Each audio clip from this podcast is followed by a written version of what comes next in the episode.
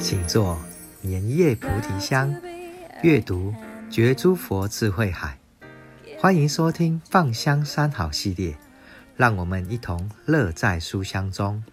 本系列由香海文化、国际佛光会中华总会、人间佛教读书会共同制片。欢迎收听三好好书推荐，风言风语。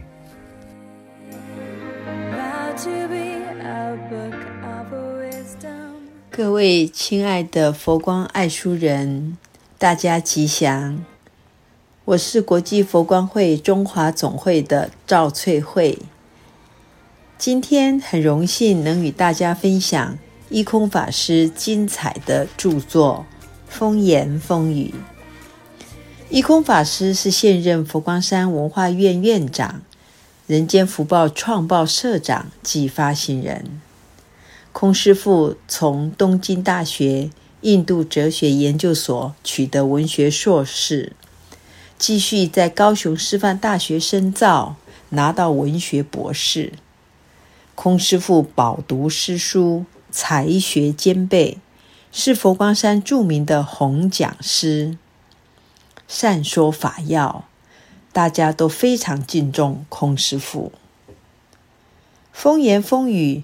原来是在本溪市举行世界华文作家联谊会时，应联合报副刊主任陈义之先生之邀，在联合报副刊开的专栏。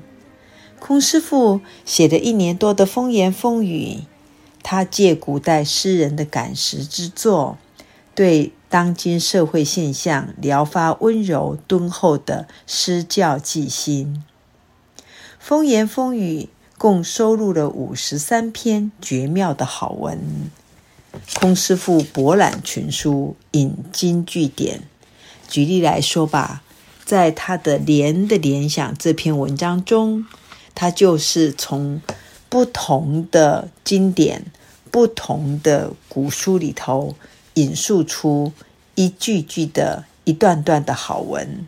像他从汉乐府《江南可采莲》的诗中，他带来了一股袭人的清凉；他从《尔雅释草篇》告诉我们莲的详尽介绍；他在《金光明最胜王经》提到舌相广长极柔软，譬如红莲出水中，来谈到用红莲。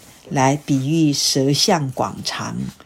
另外，在《大智度论》，他赞叹妙相庄严的阿难说：“面如镜满月，眼若青莲华。”这个用眼睛美丽的眼睛、庄严的眼睛，用青莲华来形容。讲志同道合的朋友为莲友。在东晋慧远大师首创中国佛教史的净土莲宗也提到的莲，佛教经典又用莲来命名的有《悲华经》《妙法莲华经》。诸佛菩萨以莲华为床座，因为莲华它具有馨香、清净、柔软、可爱四种特性，象征涅槃境界。常、乐、我、净四德，而且为佛教弟子们特别喜爱，所以佛教把清净无染的生命方式称为莲华化身。光是一篇关于莲的联想、莲花的联想，我们可爱的空师傅就可以写出不同的经典里头所引用的莲。来告诉我们，那还在另外一篇在水的意象这一篇文章中，更是他从《论语子罕篇》记载的孔子观河川的时候发出“逝者如斯夫，不舍昼夜”的慨叹，这是我们都很熟悉的。另外，他又引用了郭璞游仙诗的“临川哀年迈”的伤感，更是把。孔子和孟子、荀子比较相对照之下，孟子、荀子呢，他的文章谈到水的时候，是充满了入世、进取、审美的关照；而到了道家，道家跟儒家又不一样了。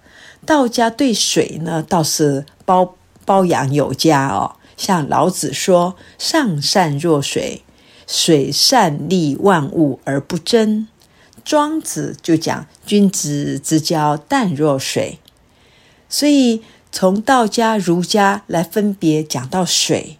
另外，古诗人又很爱临水送别哦。像燕太子送荆轲的时候讲：“风萧萧兮易水寒，壮士一去兮不复返。”李白呢就讲了：“请君试问东流水，别意与之谁短长？”很伤感哦。那苏东坡呢又讲了：“无情便水自东流，只在一船离恨向西洲。”流水于是变成了文学意象中的离别主题，所以展现了它很多方面的意象，也丰富了中国文化的审美意境。空师傅的文笔也如行云流水般一气呵成，他每篇文章都引用收集了诸子百家的资料，非常丰富。空师傅做学问态度严谨。每篇文章就像写论文般的构思甚密，分析精辟，深入浅出，令人容易一领神会。这也是最难能可贵之处。相信大家可以在空师傅这本《风言风语》中感受到空师傅的苦口婆心、用心良苦。相信大家在展读这本书的时候，一定会非常感动。也会非常感谢空师傅的教导，谢谢大家。